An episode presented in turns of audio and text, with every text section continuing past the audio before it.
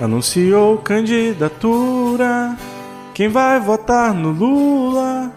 Já tô nessa pesquisa, me inclui. Na maldita pós-verdade, família aponta a fraude e recebe apoio da corporação. Se já perdeu os jornais, só restou generais para salvar o Jair. Vou apertar sem vontade essa realidade, abraçar o Alckmin. Mal começou a eleição, Chile quento já quer revisão. A direita não aceita perder, ele sabe que vai dar PT. Mal começou a eleição, os milicos já quer pôr a mão. A direita não aceita perder. Se o golpe não der certo, esse choro eu quero ver.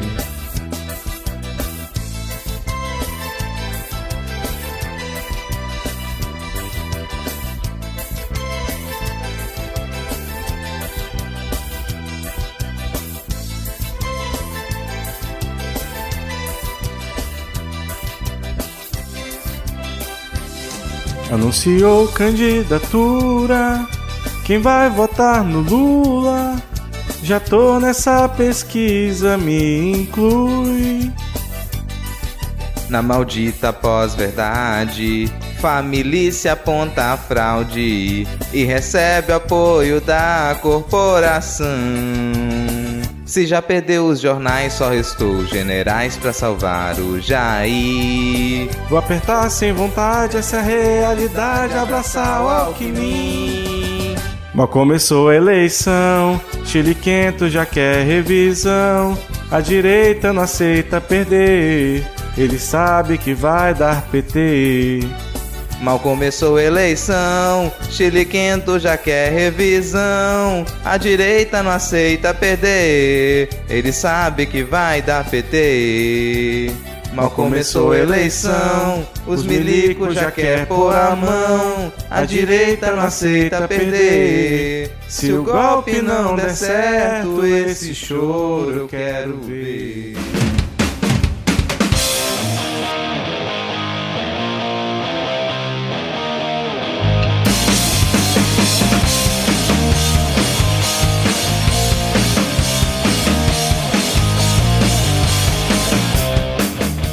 Olá, cidadão e cidadã! Tudo bem? Eu sou Vitor Souza, falando diretamente do dia 10 de maio de 2022. Está começando mais um episódio do Midcast Política no ano mais importante da nossa jovem democracia. Aqui nós debatemos os fatos que ocorreram na última semana que influenciam no cenário da política nacional, com muita informação, pistolagem e bom humor no desespero do possível. Eu tô correndo aqui porque é a segunda vez que a gente faz essa abertura. E hoje aqui comigo temos ela, animadíssima com essa segunda abertura, falando diretamente dessa cidade bastante tropical no centro aí do nosso país, né? Ana Raíssa, tudo bem, Ana? Lula lá, cresce a esperança. Olá, 15 graus em Brasília, não, não tão tropical assim. Seguindo aqui o nosso quarteto de hoje, ele que fala diretamente da Aprazível Manaus, Diego Chinelo. Tudo bem, Diego? Agora sim, vamos lá nesse novo nova plataforma que o Vitor nunca mais vai usar porque ela salva em quatro faixas. E fechando o nosso quarteto de hoje, ele que está de volta aqui para o delírio dos ouvintes e das ouvintes, né? Ele que fala da Vitorinha, o sempre animado Rodrigo Hipólito. Tudo bem, Rodrigo? Não, não tá tudo bem, mas no clima da Ana Raíssa aí, deixa o recado pro pessoal, se você não gosta de votar no PT, vota no Lula no primeiro turno que você não precisa votar de novo no segundo. Economiza, né, cara? Bom, lembrando que se você quiser seguir o Midcast nas redes sociais, nós estamos no Twitter e também no Instagram com o perfil arroba podcastmid. Ana, Rodrigo e Diego, quais são suas arrobas, por favor? Twitter, Ana Raíssa, tudo junto com dois N's, dois R's, dois S e vários A's. É pra gastar as letras. Eu sou o arroba garoto do Quicão KIKO, porque pão com salsicha é só pão e salsicha. Quicão é um estado de espírito. Aí, muito bem. Isso aí. E eu tô só no Twitter, eu sou o arroba Lhama na Lama, porque Lhama é o melhor animal. Hein, Vitor? Qual é o teu bordão do teu Twitter? Meu bordão, cara, eu mal entro no meu Twitter, arroba erro500, eu não sei qual seria o bordão, sei lá. Tem que bolar aí um bordão. É, vou pensar pra próxima semana. Lembrando que se você quiser apoiar o Midcast Midcast, temos lá o PicPay e o Padrim, picpay.me barra Midcast ou padrim.com.br barra Midcast ou pelo aplicativo lá do PicPay. Temos planos de dois e cinco reais, você apoia o Midcast, nos ajuda a continuar produzindo esse maravilhoso conteúdo diferenciado na podosfera, que é o Midcast Política. E fica aqui o aviso, esse episódio está sendo no dia 13 de maio, então se você está ouvindo depois, esquece. Mas se você está ouvindo no dia 13 de maio, Diego, eu disse 13, 13 de maio. Ah, e 13, 13. Isso, né? é Só pra- 13. Isso, confirmar. Muito obrigado. É, confirma. 13 de maio até as 23h59, se você estiver ouvindo esse episódio e for um apoiador do Midcast no PicPay ou no Padrim, você estará concorrendo a um exemplar de Olga a Sexóloga, o livro de Thais Kisuki, que ela anunciou e nos ofertou aqui no último programa. Então, iremos sortear dentre os nossos apoiadores um exemplar deste maravilhoso livro de Thais Kisuki, só para quem for apoiador até o dia 13 de maio de 2022, até as 23h59 minutos, ok? Agora, sem mais delongas, vamos iniciar o episódio com o bloco. Lula lá, brilha uma estrela. Lula lá, na na na na na na.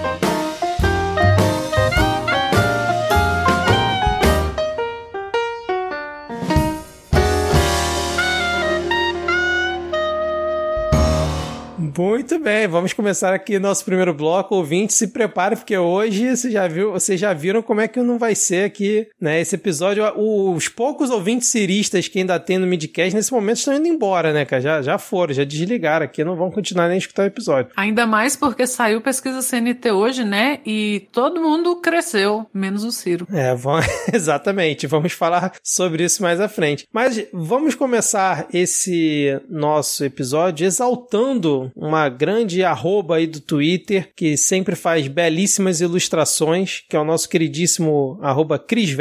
Se você ainda não o segue, siga lá no Twitter, arroba. E é o cara que, assim, consegue melhor desenhar, né, essa distopia escrota, essa bad trip infernal que a gente está vivendo, né? Sempre quando tem alguma tag, alguma campanha que tá rolando também, ele é quem melhor, na minha opinião, traduz o que tá acontecendo. E, caro amigo ouvinte, se você não viu essa capa para o episódio nesse momento, vai na descrição e veja aí o link da capa do Chris Vector. E para você, caro ouvinte, que por acaso não consegue, né, ver a capa, o nosso amigo Rodrigo vai descrever como essa belíssima capa do Chris que a gente vai comentar e exaltar aqui nesse início de episódio. Cara, é uma capa realmente muito boa. É a capa do Le Monde Diplomatique. E você entra na grande fábrica de fake news dos Bolsonaros. Uma ilustração feita, a maior parte em tons de verde, verde soturno, verde da maldade. Você acompanha o processo de montagem do, do kit gay, da vacina contaminada. Ao fundo você tem uma visão horripilante da grande, da, da cabeçorra de Carlos Bolsonaro dominando vários aparelhos celulares com símbolos de redes sociais dentro da boca de uma espécie de demônio papai com olhos com sinalizadores vermelhos. Ao fundo tem vários detalhes também, como a, a Carla Zambelli num telão fazendo a palestra. Não, e tem a O- questão da van, né? Quando ela falou que a, que a van era da, do fi- da filha do, da Dilma, né? Aí tem uma referência à van também. É, não tem muita referência aqui, cara. Tem no alto também os, os três líderes do gabinete do ódio. Tem um estúdio de gravação de fake news também. Cara, é Meu Deus, uma. tem o patinho da Fiesp chorando. Gente, tem a Eu não tinha visto. lá no fundo Tem, o que eu mais gostei foi a caveira do Olavo, cara. de chapéu e tudo agora que eu vi. Quem é essa pessoa na frente da câmera Meu da, Deus, da caveira? Oscar Na frente da câmera, cara, eu eu não consegui identificar, mas deve ser algum Olavete, né? Porque tem ali a, aquela ilustração do Cris também, do, A da, Pepsi co- com feto. da Pepsi com é feto. Alan dos Santos desse da vida aí. É, é, o Alan tá em cima, né? O Alan Tá do em cima no Santos. gabinete do ódio. É. E no primeiro plano tem as pessoas vestidas com camisa da seleção brasileira que recebem essas fake news de esteiras rolantes diretamente nas suas cabeças abertas e replicam isso em celulares. Então elas estão com a cabeça aberta e mexendo em celulares. Cara, é uma ilustração absurda de boa. Para mais crítica de arte, ouça o Não Pode Tocar. Olha o gancho, olha o gancho, Rodrigo. Aproveita Ó, aí, cara. cara. Ó, não pode tocar com o D de pod no mudo em todos os tocadores de podcast e também nos aplicativos comumente usados para ouvir música como o Deezer e o Spotify. Você pode encontrar o Não Pode Tocar publicando episódios todos os domingos e siga o nosso perfil no Twitter e no Instagram como arroba não pode tocar, comandado pelo primeiro e único cão podcaster, o Tio, e vai lá ganhar uns lambejos, o Tio. Excelente. Então fica aqui um abraço pro Cris por essa belíssima capa, que valia a menção aqui essa semana, porque ficou realmente maravilhosa, cara. Mais algum comentário ou podemos seguir? Vamos seguir agora, Vitor. Eu vou dar uma invertida em você. Ih, eu rapaz. vou fazer o jogo dos tweets. Ih, rapaz, é agora, hein? É agora, hein? Não vale clicar no link. Vou ler aqui o, o, o tweet e vou dar as opções. Vamos lá. Vaidoso, prepotente, mimando, covarde, frouxo, ingrato, mentiroso, desonesto, desleal, rola pequena, incapaz de resolver diferenças como homem de verdade. Esse é arroba Bolsonaro SP. Eu digo e provo. Me processa, rola miúda. Vamos ver no que dá. Por rede social, qualquer rato é macho.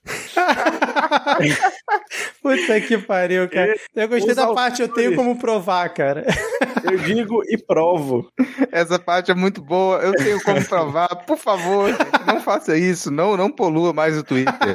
A gente não precisa desse tipo de imagem. Já basta do Magno Malta, né, cara? Quando rolou, né? Puta que pariu. Esse tweet é psicografado do Olavo de Carvalho, diretamente do Além Túmulo. Letra A. Ele é do Silas Malafaia, letra B. Ele é de Ciro Gomes, letra C. Ele é de Cabo Daciolo, letra D. Ou ele é de Julian Lemos, deputado federal. Cara, infelizmente eu já tinha clicado no link, vou ser honesto aqui. É, eu sei qual é a resposta, mas eu queria muito que fosse do Silas Malafaia, porque seria assim fenomenal. Porque o Silas Malafaia é isso, né, cara? É um pastor, né, que prega ali, fala de Deus, fala de família e tal, mas tá o tempo inteiro no Twitter xingando e falando as coisas mais absurdas possíveis, né? Eu fiquei imaginando lendo tweet na, vo... na, na, na, na expressão do Silas Malafaia.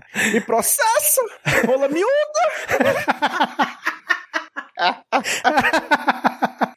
Ai, que maravilha, bicho. Mas eu queria muito que fosse um- uma psicografada do, do Olavo de Carvalho. Também. ainda testa aquela teoria de que, na verdade, ele não morreu, ele só fugiu pra não pagar os impostos. Ai, ai. E você, Ana? Eu só não consigo.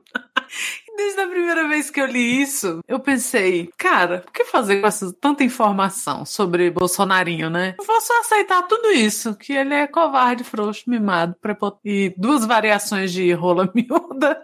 Ai, não sei. Não sei se eu bato palma, não sei se eu mando emoldurar esse e-mail, esse tweet. só. Esse tweet merece, sei lá, Somente- canecas, é, camisetas. Igual a camiseta daque- daquela época, né, do... Que não bandeiras.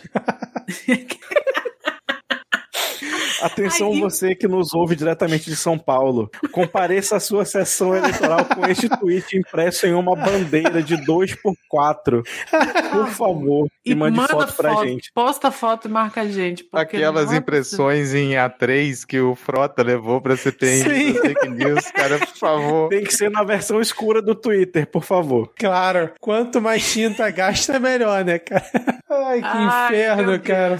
Mas completa aí, Diego. A gente já sabe quem é que fez esse tweet, né? Tu passa a informação. Ele é do grandíssimo deputado Julian Lemos, que eu sabia que existia? Não, mas é deputado federal pelo grandioso estado da Paraíba. Não sei se é grandíssimo, eu não posso provar. Ai, meu Eu Deus também do não céu. Sabia quem era, mas pelo tamanho da mágoa, certeza é Bolsonaro está arrependido. Sim, sim, ele era um dos maiores apoiadores na, na época da campanha em 2018. Mas, Ana, o tamanho da mágoa não significa nada. Também não posso provar. Gente, e ele tá num verdadeiro rampage, assim, na, na página dele, o último tweet. É, ele coloca hashtag rola miúda, hashtag calibre 22, hashtag emoji de banana. Ana acabou de cuspir a água. Ai, gente. hashtag calibre 22. Eu queria ter a presença de espírito de usar essa hashtag. Será que eu vou... Eu quase me afoguei. E, e, assim, tem uns vivo. errinhos de digitação que deixam tudo melhor, porque na verdade tá Sim. hashtag rola minuda. É muito bom. Aí ele também chamou ele de mimando. Sim, me manda. Ai, pra você ver, foi escrito na raiva. Foi escrito no ódio. Ele deve ter repetido isso pro E espelho. o pior é que eu não faço ideia do contexto dessa ofensa. Por que, que ele tá Precisa. fazendo isso? Precisa, não precisa. O que fez Bolsonarinho pra merecer isso eu também não sei. Nasceu. É, além de ter nascido. Meu Deus, é Ai, muito ai. bom. Que E inferno, o cara. bom é que o primeiro comentário que aparece pra mim, é a primeira resposta, é o Jorge Marx, o, o jornalista, que escreveu assim: gente.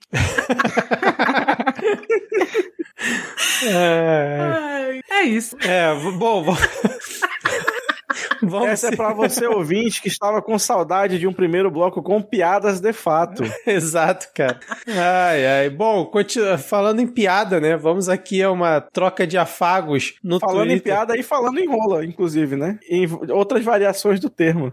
Sim, sim. Por quê? Porque vamos falar de pau mandado. Gente, o Lula só anunciou candidatura e já estamos todos mais felizes, né? É, cara. Olha, ho- hoje eu vim aqui pra puxar, puxar o saco do Lula. Ai. Aquele panão, assim, ó. É, porque a gente teve aí a troca de afagos, uma passada de recibo absurda da nossa queridíssima Carla Zambelli, porque a, Jana, a Janaína Pascoal, ela tuitou o seguinte no dia 7 de maio. Por que Bolsonaro quer um Senado de pau mandado? Na verdade, acho que ela estava querendo dizer senador, né, no caso. Aí ela botou assim, perguntar não ofende. Eis que Carla Zambelli deu um RT comentado neste tweet, dizendo o seguinte, continuo pré-candidata a deputada federal. Mas é por essas e outras que me pedem para eu considerar o Senado. Não me considero pau mandado, mas gratidão não prescreve e lealdade ao Brasil deve estar acima de tudo. Aí a Janaína Pascoal respondeu: Ao Brasil, ao povo brasileiro, não a uma pessoa. Senão, qual a diferença para o petismo? Aí a Carla Zambelli respondeu: No meu texto eu digo claramente: lealdade ao Brasil, basta ler. A diferença para o petismo é só uma, o só entre aspas, né? PT rouba para se perpetuar no poder. Eu defendo o PR porque ele não rouba e está mudando o país de acordo com meus valores e princípios. Seguirei defendendo enquanto assim ele for. E aí depois eu não vi se teve continuidade dessa desse tweet, né? Mas que passada de recibo, hein, senhoras a e senhores. carapuça ia passando assim na ionosfera. e a Carla Zambelli deu um pulo pra vestir a carapuça. E aí, pra você, leitor, perceba, né, que o presidente está mudando o país de acordo com os valores e princípios da Carla Zambelli, que são o quê? Criança passando fome e você desempregado. Exatamente, né? Cada um com seus valores, né? Só assim contextualizando, a Janaina Pascoal soltou essa, né? Porque estavam comentando que o Bolsonaro estava ali em, em dúvida sobre qual seria o seu candidato ao Senado por São Paulo, né? Porque teria como opção da Atena, que é o da Atena fica naquela vou não vou, a Janaina Pascoal, comentaram também Nise Yamaguchi, tinha um outro nome também, e aí começaram a ventilar assim, ah, pô, Carla Zambelli até que podia concorrer, e aí a Janaina Pascoal mandou essa, e Carlinha pegou assim a carapuça, como disse o Diego, e vestiu ela lindamente, cara. Mais algum comentário? Cara, só que tá faltando notícia pra Carla Zambelli, né? Tá faltando motivo pra ela estar em foco. Ela deve estar procurando lá. Vai chover aqui onde é que eu posso me inserir pra ver se eu puxo um pouquinho de mídia. É, conseguiu, apareceu aqui no Midcast. Parabéns. Parabéns, Carlinha. Venha retirar o seu prêmio. É. Falando em retirar prêmio, Rodrigo, você pode também descrever para os ouvintes a próxima imagem aqui do, do próximo tópico, porque é outra coisa surreal, cara. Realmente esse bloco hoje tá de volta às origens, cara. Ouvinte, se Não, você a ainda parte não. triste de me... Ah. Pode falar. Não, ia falar, ouvinte, se você é, não conseguiu ver essa imagem, também tá na descrição do episódio. A parte triste disso é que você tá me fazendo clicar nos links da pauta, que é o que normalmente eu não faria pra evitar ver esse tipo de imagem. Mas a gente tem o jornalista, o Alexandre Garcia, Alexandre Ga- Garcia, vestindo uma fantasia de farda militar. E já no auge da sua idade ali, dos seus 230 anos, com todo o seu porte físico, é uma roupa toda de camuflagem, aquela calça de camuflagem, um sapato pesado, um coturno marrom, e caminhando em meio às mesas de um Os restaurante, bracinhos pra trás. com os bracinhos pra trás, uma cara de mal. E a O medalha? que, que esse senhor tá usando medalha uma, no uma bolso. roupa militar? Tá a medalhinha do bolso, cara. É, detalhe, Aqueles medalhinha pendurada no o bolso. vovô da família tá no. Cara, eu não tinha parado. guerra. Eu não tinha tá tentado no- na botinha, cara. Puta que pariu. É, e assim, por que que esse senhor tá vestindo uma fantasia? Era carnaval já? Carnaval Foi adiou, né? abandonado pela família. em, Bra em Brasília o carnaval vai ser agora em maio, Ana? Pelo visto é, porque aqui a gente sabe que é se cobrir vira circo. Mas é uma situação triste no Brasil, essa coisa do abandono de idosos, né? A gente sabe que é, é difícil cuidar, mas a pessoa tem ali o seu histórico de vida, por mais depreciável que seja, por mais que você queira se afastar do familiar, a pessoa chega nesse estado de aparente demência, precisa de um cuidado maior, precisa de atenção. Não sei se é o caso de interdição, mas sair fantasiado de, de militar, isso, pô, Brasília agora tá 15 graus, mas devia estar tá quente, né? Para você vestir coturno e você você vai que ele resolve aproveitar que ele tá camuflado e se embrenhar na mata. A gente não sabe o que, que um idoso nessas condições pode fazer. Solto no cerrado, 10% de umidade. Gente, um comentário breve que eu fiz com vocês em off, aliás. Eu almoçava nesse restaurante por vezes. Galera de Brasília, lá no Rádio Centro, quinzinho. Que assim, um pé sujo. Não é lá. É um lugar que você almoça ali no dia de trampo, né? Que você vai. E chegou um dia que eu virei para o meu conge, que almoçávamos juntos nessa época, e falei assim: eu não aguento mais almoçar com o Alexandre Garcia, vamos mudar de lugar. Porque ele almoça aí todo dia. E assim, chega uma hora que você tá. Porque Meu é Deus, essa vibe. É e a essa vigilância vibe. sanitária não faz nada. É. Nada, nada. Aí foi onde começou o coronavírus, certeza. e, assim, cara, nessa vibe, gaga 100% do tempo. E. Mas ainda sem, senta, sem roupa militar ainda. quando- né? sem, sem roupa militar, mas a vibe loucaço já tava. E onde ele senta, sabe quando você joga, tem um monte de piabinha numa água e você joga um negócio e abre um vácuo assim?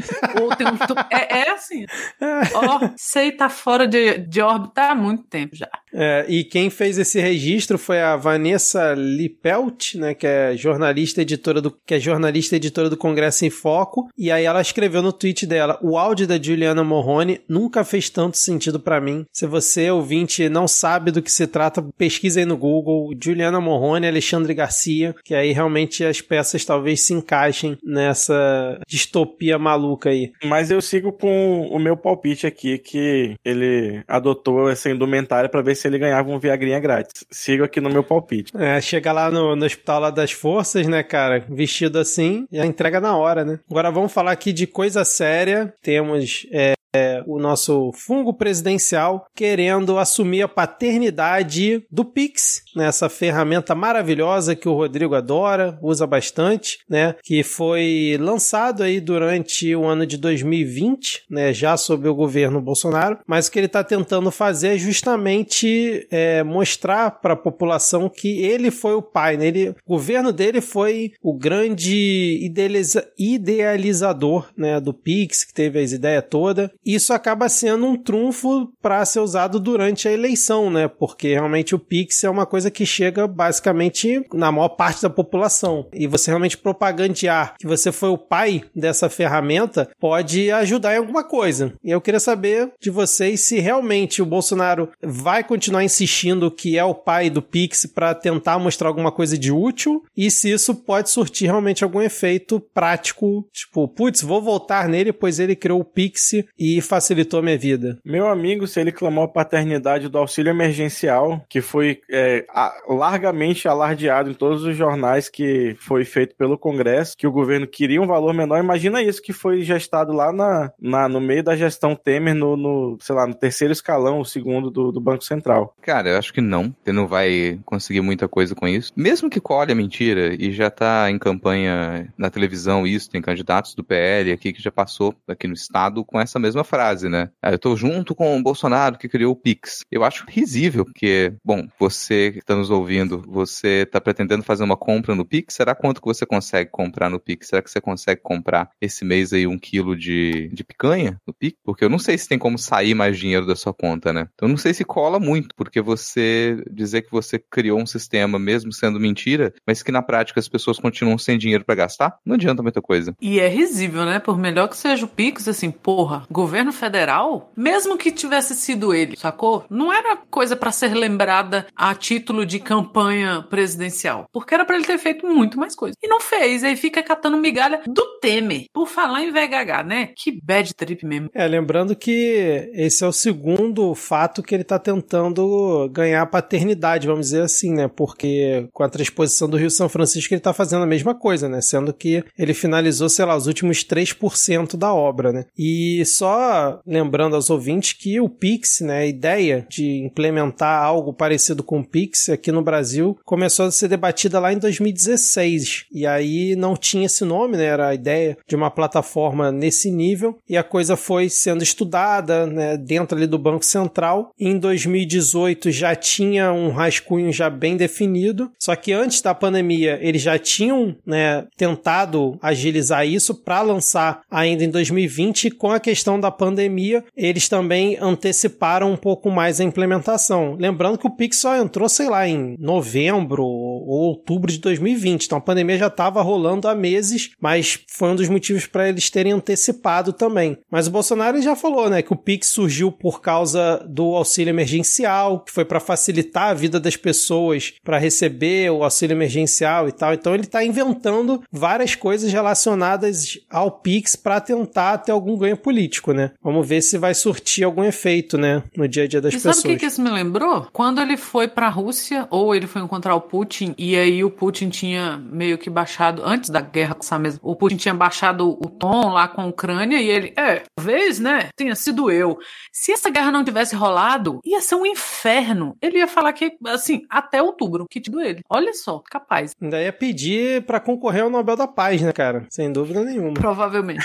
É, cara. Carluxo, Carluxo devia estar tá encampando aí. Carluxo é RP do pai. É, exatamente. Bom, vamos ver como é que vai ser essa situação, se vai surtir algum efeito ou não. Agora, falando em efeitos, o Conselho de Ética da Câmara Municipal de Curitiba concluiu o julgamento do processo ético disciplinar de Renato Freitas, vereador do PT, né, nessa última terça-feira, vulgo hoje que a gente está gravando, e decidiu pela cassação do mandato dele. E agora essa decisão vai para plenário, né? Ele, ele vai ter cinco dias para recorrer, né? E caso o Conselho de Ética não mude essa decisão, ela vai ser submetida ao plenário, tem que ser colocada para votação nas próximas três sessões, e aí precisa de maioria absoluta, que no caso são 20 votos. E quem é Renato Freitas? Aquele vereador que a gente comentou aqui num passado não muito recente, que organizou aquele protesto em Curitiba, que depois começou a se espalhar, que ele teria invadido a igreja ao final do protesto, depois a arquidiocese ou algum outro órgão da igreja católica,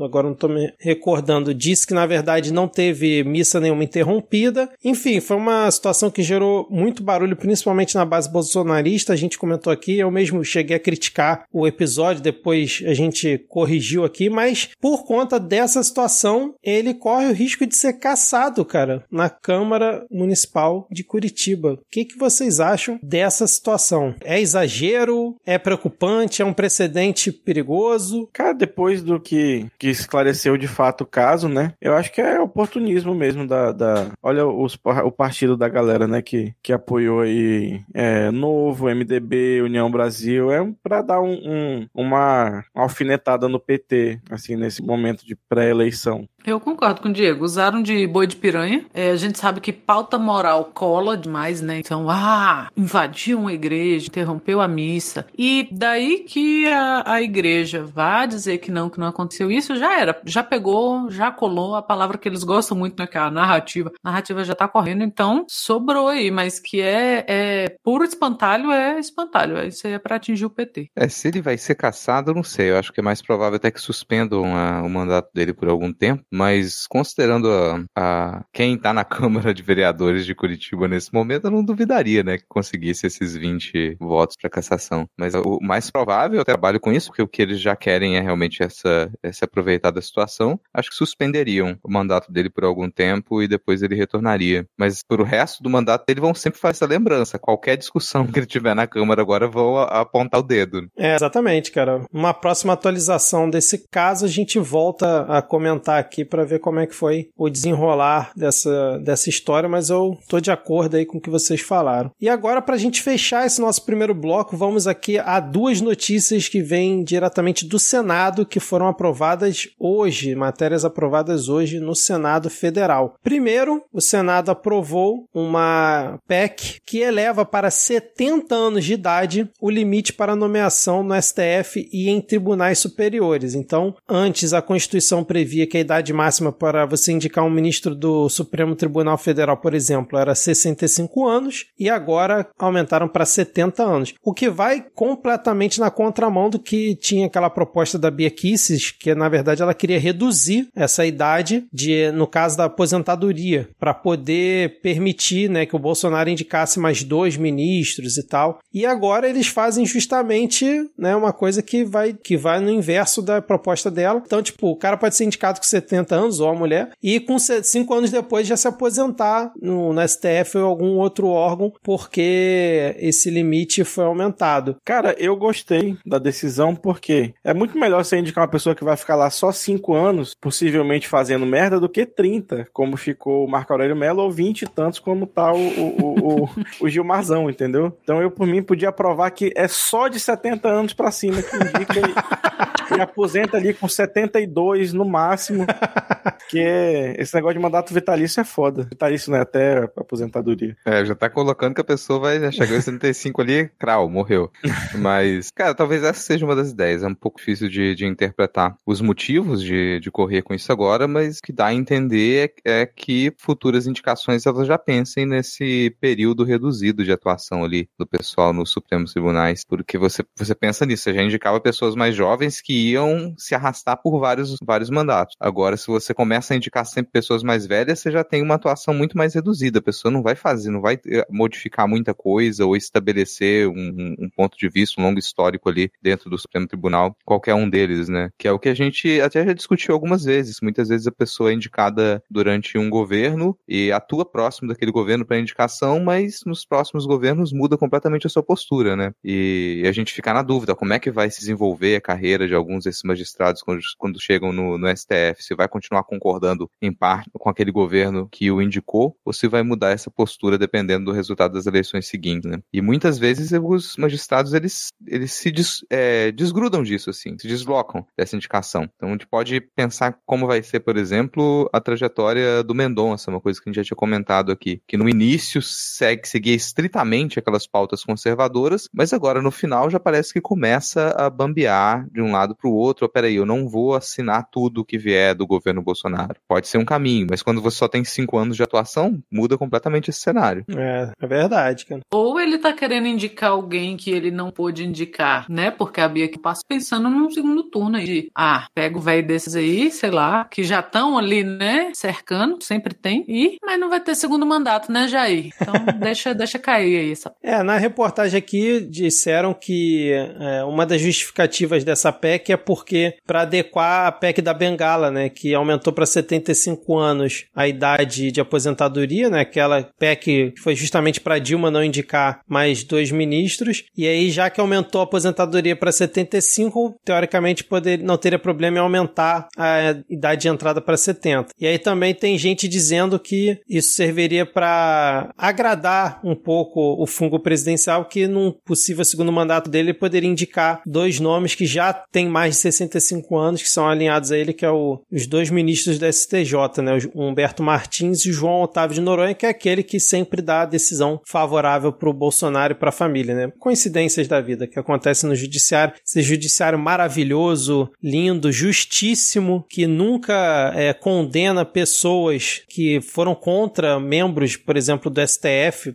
STF, tipo, condenar a pessoa a pagar 300 mil reais porque falou mal de um dos ministros do STF, isso, pô, jamais aconteceria, então esse judiciário sempre muito justo, né, que a gente tem aqui no Brasil. E outra aqui do, do Senado Federal, essa aqui, cara, essa foi aqui aos 45 do segundo tempo, entrou na pauta, foi agora há pouco, né, na sessão de hoje. O Senado Federal aprovou, essa o Rodrigo vai gostar demais, cara, aprovou um novo limite de gastos do governo com propaganda em ano eleitoral. Então vamos lá. O texto permitirá ao governo federal, mas também vale para estaduais e municipais, tá? Mas em relação ao governo federal, ele vai poder aumentar em 25 milhões ainda em 2022 gastos com propaganda. E aí o texto já foi aprovado na Câmara, agora foi aprovado no Senado e segue para a sanção do fungo presidencial. Mas, cara, o relator do projeto, o senador Eduardo Gomes, do Tocantins, do MDB do Tocantins, ele deu a seguinte justificativa para esse projeto. Vamos lá, ó. abre aspas para ele. É um setor da economia que, a exemplo de tantos outros,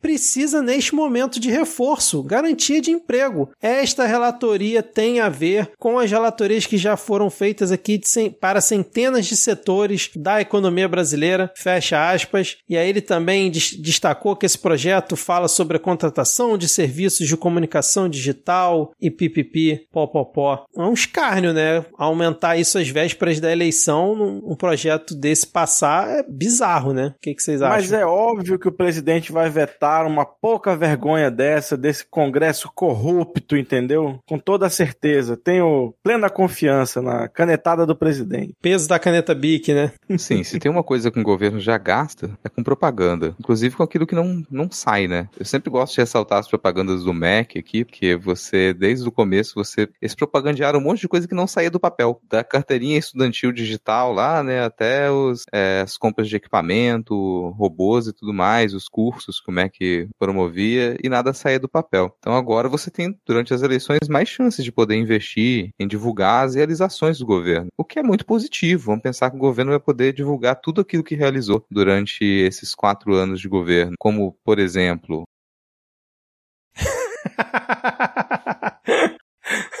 Ótimo exemplo, Rodrigo. Muito bom, cara. Realmente. E aí, o, o, não sei se a Ana quer comentar alguma coisa, mas só finalizar aqui com a, com a informação que apresentaram uma emenda, né? O PT apresentou uma emenda é, para que isso valesse a partir de 2023. E aí a emenda foi rejeitada. Falou, não, isso, pra que esperar tanto, né, cara? Se a gente já pode agora divulgar os gastos. E aí, o que eu achei maravilhoso é que, pela legislação atual, né, o gasto se limita no primeiro semestre do ano eleitoral eleitoral a um valor equivalente à média dos gastos com propaganda nos primeiros semestres dos três anos anteriores. E aí o projeto simplesmente passa a considerar a média mensal desses gastos, não mais dos primeiros semestres, média mensal nos três anos anteriores, multiplicada por seis. Por que multiplicado seis? Ninguém sabe, simplesmente multiplica por seis aí, tá bom. Reajustado pelo IQQ, né? O índice que eu quiser.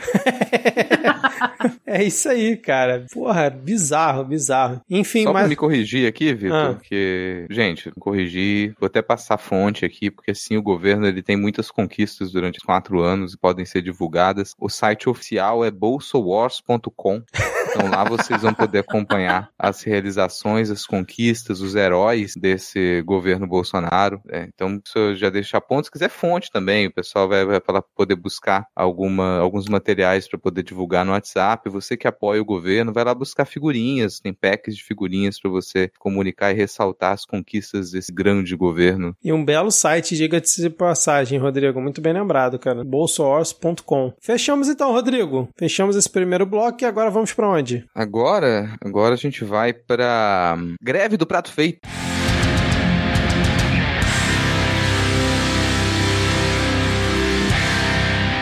Começando aqui o, o ponto da pauta, antes da gente falar da greve do prato feito, que obviamente é uma resposta aí a, a um protesto contra o grande vilão da inflação, o grande responsável da inflação, da, da inflação que é o tomate. antes da gente falar dessa, dessa greve, eu queria comentar um pouco sobre movimentações da Polícia Militar brasileira, que está ali fazendo o seu trabalho, né, trabalho de segurança, segurando aquilo que, que é a nossa exportação, aquilo que, que mais alavanca a nossa nossa economia, né? Não sei se vocês viram a notícia de que a PM ela estava envolvida, se envolveu aí na, na apreensão de 78 8 quilos de ouro. Estava escoltando uma aeronave com 78 quilos de ouro, aparentemente num transporte ilegal, não tenho certeza, mas não sei se vocês acompanharam essa notícia. Quando você falou a PM aí envolvida na apreensão, por um segundo eu achei que ela tivesse feito a apreensão, mas na verdade ela estava transportando o ouro, né?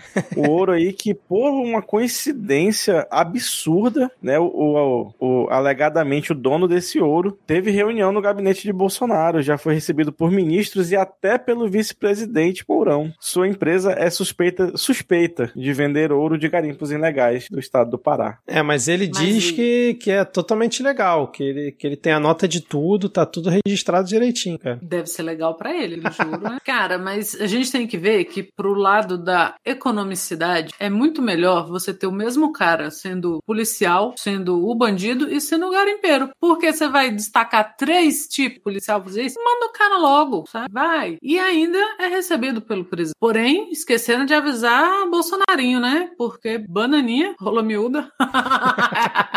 foi lá dar uma lacradinha, né, no Twitter e falar: Ora, imaginem vocês se eles tivessem ligação comigo. Porque ele achou que ia respingar no Dória. É, exatamente. E ele tentou dar essa lacrada, né? Porque os dois dos PMs que estavam na escolta, eles estavam lotados na casa militar do governo de São Paulo. Então ele falou: opa, é, agora, agora eu me consagro, né, cara? Usou na casca de banana o banana. Bem feito pra querer chutar o Dória, cara. e aliás, né? Por que, que ainda mais. perde? É, cara, por que ainda perde tempo querendo chutar o Dória, cara? Eu realmente não consigo entender, sério mesmo. Rodrigo, vai comentar alguma coisa, cara? Cara, eu não, eu tava aqui tentando imaginar quanto dinheiro que é 78 quilos de ouro. 23 milhões. Faço, é, cerca de 23 eu milhões. Consigo, eu não consigo, é, realizar. Eu consigo até imaginar, às vezes, em nota, alguns milhões, mas quando eu tento imaginar isso, quanto que isso vale em Pix, quanto que isso vale em ouro, eu não consigo, muito abstrato para mim. Vocês viram a cocaína né, que foi parar lá na Nespresso, na Suíça? Não sei quantos quilos de cocaína que saiu do Brasil. Os caras abriram lá na fábrica. Pra ver como o café tá caro, né? Não, eu fico imaginando quem tinha que receber a carga de cocaína e recebeu a carga de café no lugar, né, cara? Bicho, eu sei lá, cara. Aqui, capaz de, do lucro ser o mesmo. É, alguém, alguém se confundiu ali enquanto. Porque tem, pô, tem codinomes pras coisas, né? Aí você vai. Imagino que você vai perguntar onde é se, se carregou o pó, se enviou o pó. Eu, pô, enviei o pó, cara. Nossa, o pó é, chegou é uma lá. confusão digna do Woody Allen, né? Isso. É, às o, o, o, operador da alfândega era mineiro, né? Pó, pó, pó. Pó. É pó, pó. né? Pronto. Igual não disse, errou a cor do pó. Olha, só complementando Chegou isso. Não falei qual. ó, foram 500 quilos de cocaína em remessa de café vinda do Brasil para Nespresso na Suíça e a carga é avaliada em, deixa eu ver aqui, ó, em 270 milhões, cara. A carga que chegou lá. Vale mais do que ouro por essa. Eu não sei, acho que foi Ana que tinha comentado. Acho Olha aí, tinha comentado. São Paulo, perdendo tempo com ouro, podendo transportar café. Por essa o Silvio Santos não esperava, que o ouro não vale mais do que dinheiro. Mais. Eu, eu acho que Nem Ana que tinha comentado que, pô, se chegou esse, esses quilogramas de cocaína no lugar de café lá, algum traficante aí recebeu, recebeu cápsulas da Nespresso no lugar do seu carregamento, né, bicho? E aí, que, que o cara falou? Pra quem que o cara denuncia, né? Olha, seu guarda, queria fazer uma denúncia. Mas, cápsula da Nespresso, cujo preço passa ali perto do preço da cocaína, na verdade. Né? Dependendo de. E tudo elas por elas. O cara compra. podia ficar de boa ali. Acho que ele consegue é. recuperar uma parte do lucro. Consegue. Mas de perguntar para vocês, sabem qual instituição que investiga esse tipo de, de situação pode chegar aos culpados de um, um, tráfico de pó, de café? Polícia Federal. Polícia Federal que talvez entre em greve. Eu brinquei com a PF agora há pouco e a PF que vai entrar em greve, o prato feito já tá em greve, gente, já não tá rolando prato feito mais. A PF talvez entre em greve, porque a Associação Nacional de Delegados da Polícia Federal é, aprovou uma greve da categoria por conta da presença do ministro da Justiça e de Segurança Pública, Anderson Torres, em seu cargo. O que eles pedem é que o ministro renuncie. Vocês acompanharam essa, essa aprovação de uma possível greve da Polícia Federal? Cara, que foi maravilhoso o jeito que tu anunciou, porque eu fiquei presença dele aonde, meu Deus? Que evento foi esse tão catastrófico que a presença dele faz. Mas é, catastrófico a presença... a presença dele no cargo. Exato. Aí quando você terminou, eu concordei. Eu estava aplaudindo com os pés aqui. Mas assim, polícia pode fazer greve? É, cara, é aquela discussão semântica, né? Porque greve de, de policial é motim. Mas é nos últimos tempos, desde que a gente teve uma greve barra motim da polícia aqui no Espírito Santo, que foi catastrófica também, o pessoal resolveu passar por cima dessa discussão semântica e é, pô, se todo mundo pode fazer greve, por que a gente não pode também, né? O Mas que, honestamente, assim, eu sou a favor de militares responderem justiça comum. Eu sou a favor de acabar com essa separação aí. Não, é tudo trabalhador. E trabalhador teria o direito de fazer greve, principalmente quando o motivo é justo. Agora, por falar em passar por cima, eu quero é, fazer aqui a recomendação aos nossos ouvintes senadores ou governadores aí, né? Quem for querer parar essa greve, que use um, um trator blindado. né, para evitar o tipo de contratempo que o Cid Gomes teve. Fica a dica. Dicas de segurança. Ao lidar com a polícia, olha aí. é. Mas o motivo das greves também né, não só a renúncia né, do ministro da Justiça, como também o motivo que o governo federal anunciou aí 5% para todo o funcionalismo público, e eles falaram que não querem que os outros recebam aumento, que aí eles não vão se sentir especiais, porque eles não foram amados, não receberam um abraço do pai quando eram criança. É, greve de professor é vagabundo, greve de polícia legítimo pra caralho. Apenas querem melhores condições, né?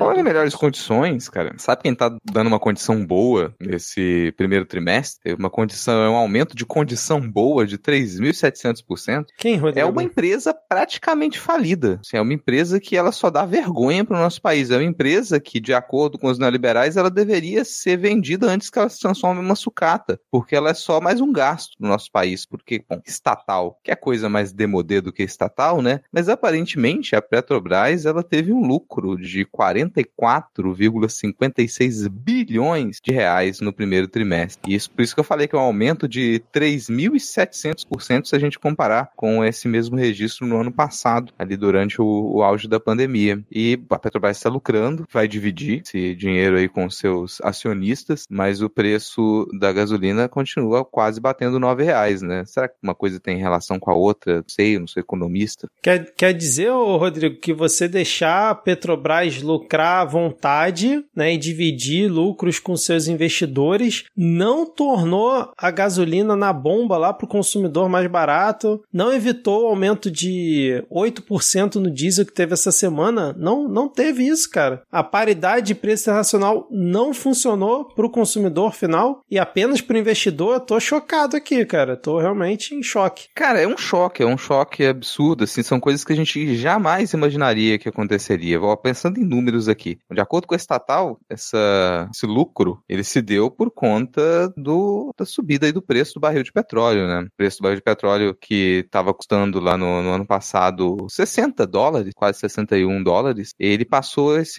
ano para custar 101, 101 dólares e 40 centavos mais ou menos, e aí por isso você teria esse lucro. Eu acho engraçado que, se não me falha a memória, na época o pessoal tava fritando no ódio por conta do preço da gasolina no governo da Dilma, que tava ali batendo os 3 reais, 3 reais quase o preço do litro de gasolina, se não me falha a memória, o preço do barril de petróleo estava lá em 114 dólares, 117 dólares, e conseguia segurar em quase 3 reais. Agora o preço preço tá lá nas alturas. O preço do barril 101 dólares e a gente tá com a gasolina quase 9 reais. Aliás, tem uma parte no último episódio do Medo e Delírio em Brasília que fala bem sobre essa questão, né, da Petrobras na época do governo Dilma, né, e como é, se vendeu que a Lava Jato e a corrupção que estava rolando na Petrobras foram os grandes responsáveis pela, entre aspas, dívida que a empresa tinha lá, bilionária, que a até hoje está aí pagando. Então, recomendo também. É um trecho que foi, acho que, de um podcast da Sabrina Fernandes, se eu não estou enganado. Vai lá no último episódio do Medo e Delícia em Brasília e ouçam lá o a parte. É bem. Faz uma conexão boa aqui com, com esse tópico. Vamos mudar completamente o tópico. Vamos falar da ex-mulher do Bolsonaro. Que, já agora entrando direto na, na pauta de eleições, assim, que é o que vai ter esse ano, né? O que vai chamar mais atenção. Vocês ouviram falar da chapa Rorô? Infelizmente, sim, cara. Infelizmente. É o seu seu estado, né, cara? Sim. Assim, é, é o seu estado. É isso que o Rio de Janeiro tem a nos oferecer. Porque os bolsonaristas estavam questionando aí a candidatura do Romário, né? E como que,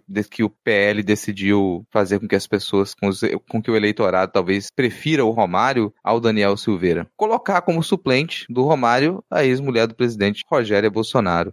É, cara, quando eu vi essa, essa manchete, é, é aquela, aquele misto tipo assim, pô, porra, não, não é possível que eles vão tentar isso, mas a partir do momento que você lembra que a gente está falando da política do Rio de Janeiro e que recentemente a gente teve a mãe do Ciro Nogueira assumindo uma vaga no Senado quando ele assumiu a Casa Civil, é, a mãe dele era suplente dele no Senado, então por que não a ex-mulher do Bolsonaro ser suplente do Romário, né, cara? Isso é coisa pequena. Mas eu até tuitei outro dia que o Rio de Janeiro, né, ele é forjado né, em uma grande coleção de absurdos e crimes. E esse é mais um dos absurdos que provavelmente esse Estado maravilhoso vai nos proporcionar, porque Romário lidera as pesquisas para o Senado com o apoio bolsonarista e talvez com a ex-mulher Rogéria Bolsonaro como suplente. E aí, cara, sei lá, Bolsonaro se reelege. Vamos batendo todas as madeiras aqui. E aí, Romário ganha uma pasta ali, ministério de alguma coisa, sei lá, que vão inventar para ele. E aí teremos mais uma Bolsonaro no Senado Federal, perpetuando esse maldito sobrenome, cara. É esse o eu cenário. Gosto que o, eu gosto que o Vitor é otimista, né? Eu já tava aqui pensando que o Romário deve ter muita coragem ou ser muito burro. Porque não é só assumindo cargos no executivo que um, um parlamentar pode aí ser forçado a deixar o seu cargo, né? Também. Nossas Existem... mentes estão conectadas, Diego. Pensei, a primeira coisa Existem que eu pensei maneiras um também. pouco mais permanentes de tirar alguém do cargo. Já diria Arnon de Mello, não é mesmo? Eu fiquei absurdada de saber que os três bolsonarinhos têm mãe, porque até agora nunca tinha passado pela minha cabeça. Filho de chocadeira. Só pode, sabe? Nunca tinha passado pela minha cabeça que eles teriam mãe. Quando, quando eu vi a Rogéria, eu fiquei, Rus, quem? Rogéria, Rogéria, quem? E perdi, né? A, o consolo da ignorância, que era do céu. Não, e aí, Mas, na, gente... rapidinho, nessa reportagem tem comentando a questão do Daniel Silveira e tal, e do Pazuello, que também seria um possível candidato ao Senado, e me fez lembrar, não sei se está aqui na pauta, né, que ventilaram essa semana que Pazuello seria a pessoa indicada por Bolsonaro para escrever o para escrever o plano de governo da campanha do fungo presidencial esse ano, cara. É demais, Primeiro o roteirista turno, do hein, Brasil. Eu nem pariu, sabia cara. o que era um governo, pô. Ai, meu Deus Mas assim, considerando o último plano de governo que elegeu o Bolsonaro, que Não era- precisa muito, né, cara? É, não precisa muito. Era um PDF escroto pra compartilhar no WhatsApp. Lá não precisa de muita coisa. Não tinha proposta nenhuma. Segurança, Não tinha proposta, proposta, vamos reduzir a criminalidade. Era isso, cara. nenhuma. Ai, meu É. Deus. Né, o mapa do Brasil, com os estados que são governados pelo Foro de São Paulo, com o aumento da criminalidade. Sim. Eu não espero nada diferente disso pro plano de governo. Mas, cara, se assim, a gente tá criticando aqui o PR, mas isso é injusto, porque, pô, meses antes da eleição, o PR tá aí preocupado em garantir a eleição do Lula. Nas palavras do próprio, aliás. Porque, como ele desconfia muito da- das urnas eletrônicas que o elegeram em 2018, né? Ele desconfia muito dessas urnas eletrônicas, vai ficar nesse ataque ao processo eleitoral até que a eleição se consolide. A gente vai ver o que, que vai acontecer depois. Mas ele anunciou essa semana que as Forças Armadas elas não ficariam apenas como espectadoras do processo eleitoral, o que é o básico que elas deveriam fazer, né? Eles não deveriam se envolver em nenhum processo eleitoral, mas elas se envolveriam com a contratação de uma empresa para uma auditoria externa aí do sistema eleitoral. Foi isso que ele anunciou, né? Afinal, nas palavras dele, se as pesquisas dizem que o Lula tem 40%, eu quero garantir a eleição do Lula. Bom, só reforçando a tag que teve aí no topo do- dos assuntos do momento, aí dos Trend Topics, recentemente foi parar na Fátima Bernardes. Milico não dá palpite, né, cara? Não tem que Milico ficar é, dando pitaco sobre se a eleição tem que ser de uma forma ou de outra. E aí, essa questão da, da auditoria, é, o Bolsonaro fa- falou que vai, o PL vai contratar uma empresa, olha isso, a empresa privada, contratada pelo Valdemar Costa Neto, para auditar a eleição antes dela ocorrer, já antecipadamente, e ele já anunciou que talvez ela não encontre nada, né? Porque assim, talvez ela não seja, talvez ela não consiga auditar o processo e, pô, vai ficar feio pro TSE se isso acontecer. Mas a minha pergunta para vocês, cara, não sei se vocês querem comentar sobre essas falas aí do, do Bolsonaro, essas maluquices, o Pacheco dizendo que é legítimo ter auditoria externa, mas que quem tem que contar é o TSE e ninguém tem que se intrometer nisso. Quem vocês acham dessa galera toda aí, Pacheco e companhia, que vai estar na linha de frente para defender o Congresso numa tentativa de golpe depois que o Bolsonaro perder a eleição? Quem, quem vocês acham que vai ter peito para isso? Porque tá difícil, cara. Tá difícil. Defender o Congresso, Joyce Hasselman vai ser, vai lá. Tu acha que vai é, tá lá? Com todo, com todo o seu jiu-jitsu, é, judô, capoeira. Kim Kataguiri, Entendeu? Kim Kataguiri vai estar lá? Não. Não? E o Alexandre Pacheco? Frota, cara. Frota, Alexandre Frota, porra. com Alexandre certeza. Frota. Porra, Alexandre Frota vai estar com certeza. Frota tem que estar, cara. E o Pacheco, vocês acham que vai estar lá na frente do Congresso tentando invadir, é, impedir a invasão? Tentando invadir, exatamente. Ele vai estar na frente do Congresso tentando invadir.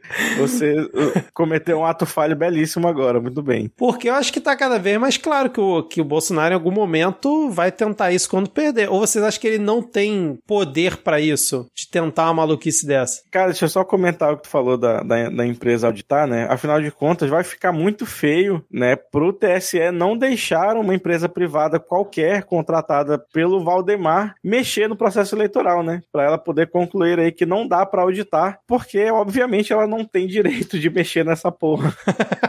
Porque o momento de auditar código já passou, inclusive, né? E, inclusive, ninguém quis participar, né? Ninguém demonstrou interesse em participar nenhum dos partidos. Saiu uma notícia não tem muito tempo, né? E agora ele lança mais essa maluquice, né? Ah, junto com a maluquice de que a, que a votação é pela internet, de que há uma salinha secreta. Existe tanto essa sala secreta que ele só fala nela, né? De tão secreta que ela é. É, é um completo maluco. Eu acho que ele já tá jogando no randômico, assim, ele já tá, foda-se, vou falar qualquer coisa. A maior parte do tempo, e aí não é racionalidade da minha parte, pode ser pura histeria. Eu acho que ele vai esgotar esse discurso golpista e nada acontece feijoada. Mas, de novo, não sou eu sendo racional, é minha tentativa de fuga da realidade.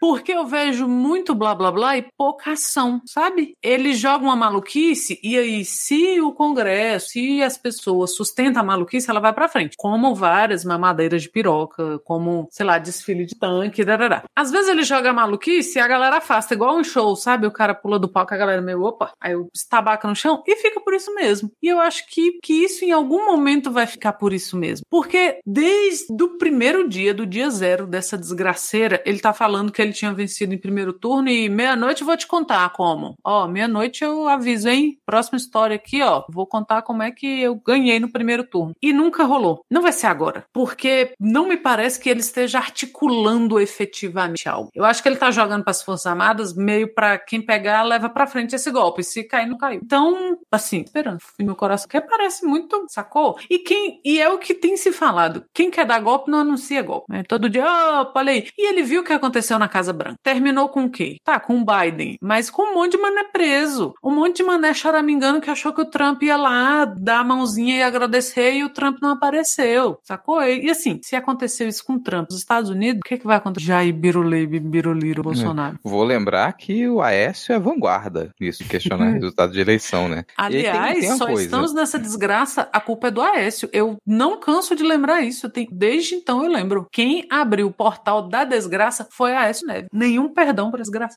Jamais esquecer. E tem um ponto, eu concordo com, com a Ana que é pouco provável que quem está ameaçando o golpe desde já vai tentar efetivar isso, mas a tentativa de descreditar o processo eleitoral, ela cumpre outros papéis simbólicos também. Então isso dificulta um pouco a governabilidade depois, porque você vai manter esse discurso. A eleição passou, você mantém o discurso de que aquilo não foi válido, isso segura um eleitorado. Então isso faz parte da sobrevivência política do clã Bolsonaro e do bolsonarismo. Eles, independente do resultado da eleição, eles vão continuar com esse questionamento e isso vai segurar ali um pouco o núcleo duro dos bolsonaristas que vão, continu vão continuar né, a, a acreditar que de alguma maneira todo o sistema está contra eles, eles são antissistêmicos, é por isso que eles não podem se manter nos altos cargos. Isso, para mim, é o que ele está mais buscando nesse momento, porque todos os cenários que a gente consegue prever, ele vai perder a eleição, em todos os cenários. Mas o Congresso vai continuar extremamente conservador e com pautas bolsonaristas. Se o, o Congresso vai embarcar nesse discurso pós-eleições, isso depende de dinheiro. Você vai conseguir bancar, você vai conseguir pagar parlamentares de direita para continuarem a segurar esse discurso com uma, a gente espera, né, uma, uma vitória retumbante aí do, do PT nessas eleições. Se não no, no primeiro turno, com certeza no segundo, né? Mas podem esperar para 2023 esse discursinho, ele vai continuar durante muito tempo, isso vai afetar os debates simbolicamente nos estados e municípios, então a coisa ela se alastra. Ela não, não acaba essa, essa, esse descreditar o processo eleitoral, não acaba depois das eleições presidenciais. Vai se arrastar por muitos anos ainda. Não, e sempre lembrando que um regime autocrata ou golpista não favorece ao centrão, que é justamente quem dá base para esse governo. Né?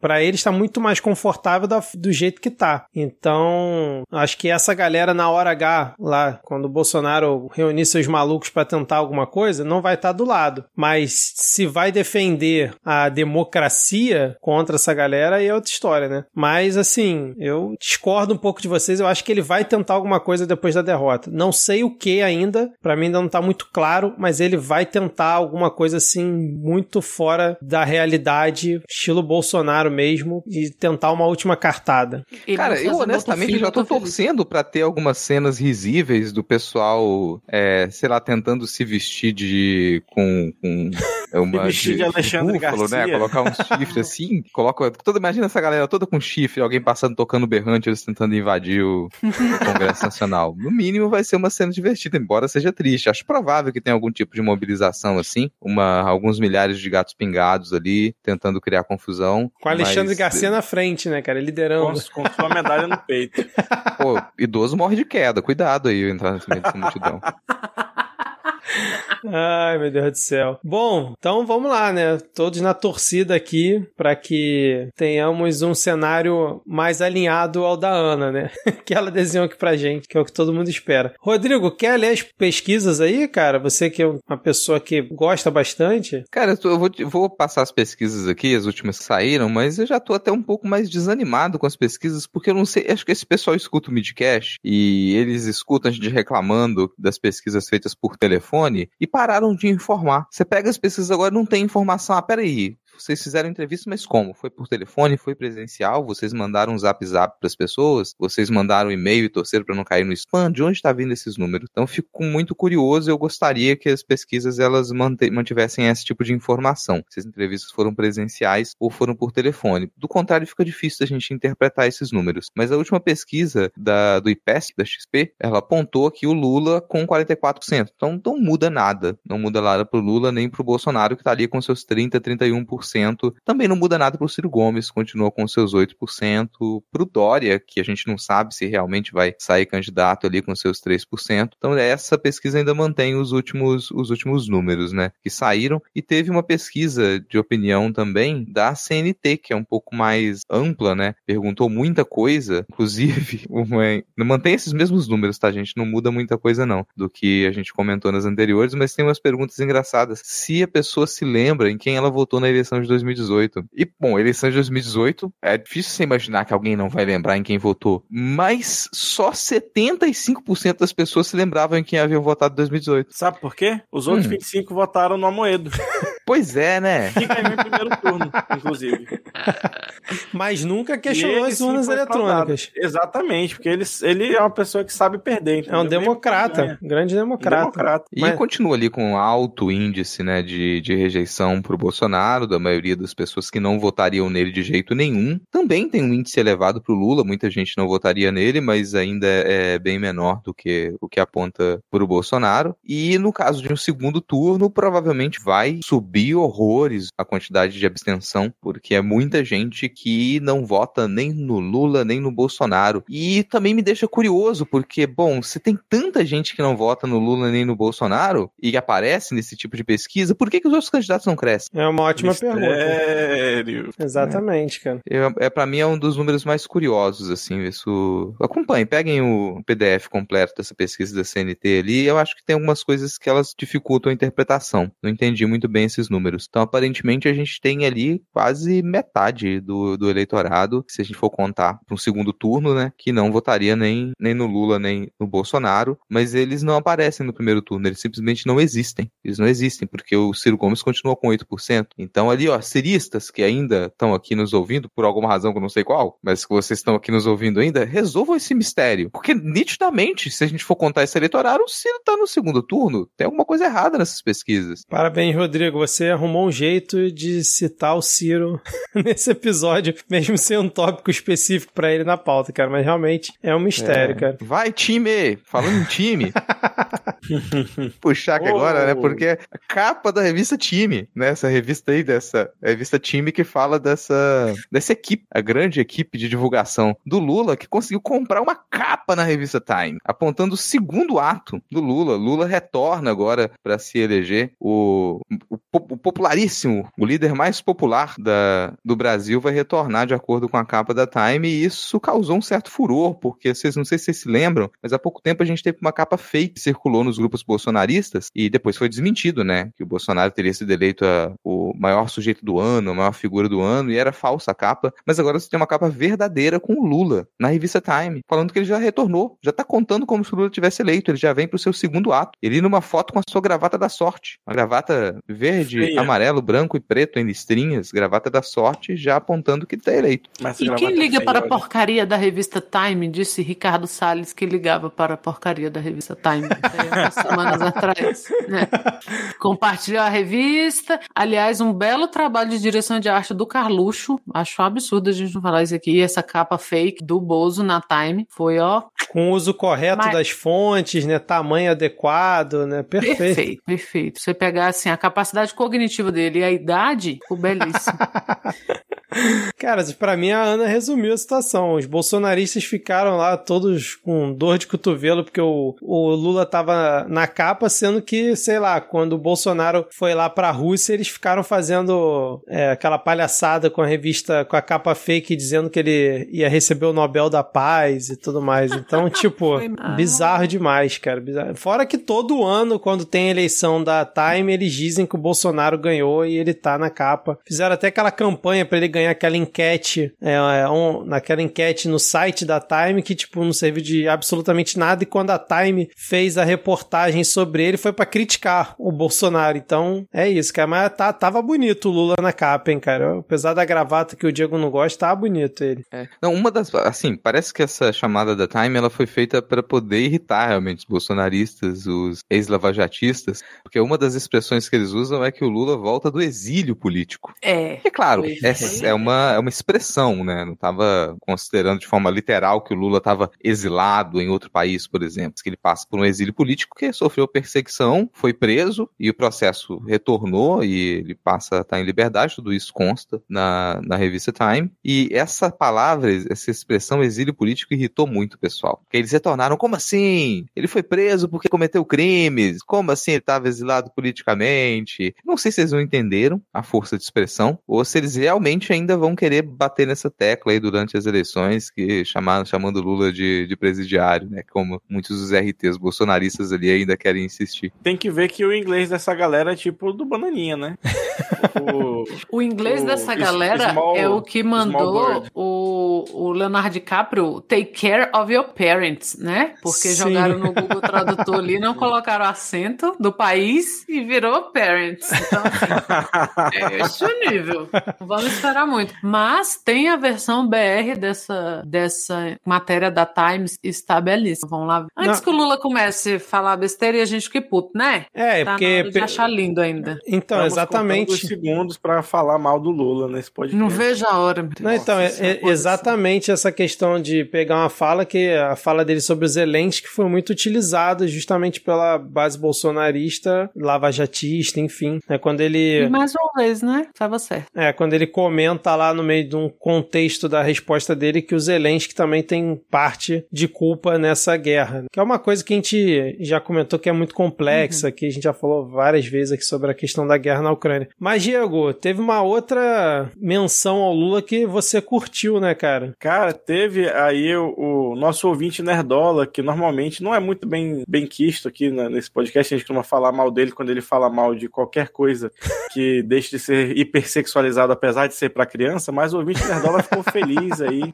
vendo o, a campanha do Lula celebrando o dia do Star Wars, né, o May the 4 aí mostrando é, a conta oficial do Lula tweetou uma foto dele segurando um sabre de luz, né, achei ótimo o crédito da foto, que é o fotógrafo dele, o Ricardo é, Stuckert, né, mais a força. E Lula, que é aí um exímio é, luta, é, duelista de sabre de luz, que afinal de contas ele conseguiu ser a única pessoa que luta com sabre de luz só perdeu um dedo, e não uma mão, ou um braço, ou uma perna, como é comum aos praticantes do esporte.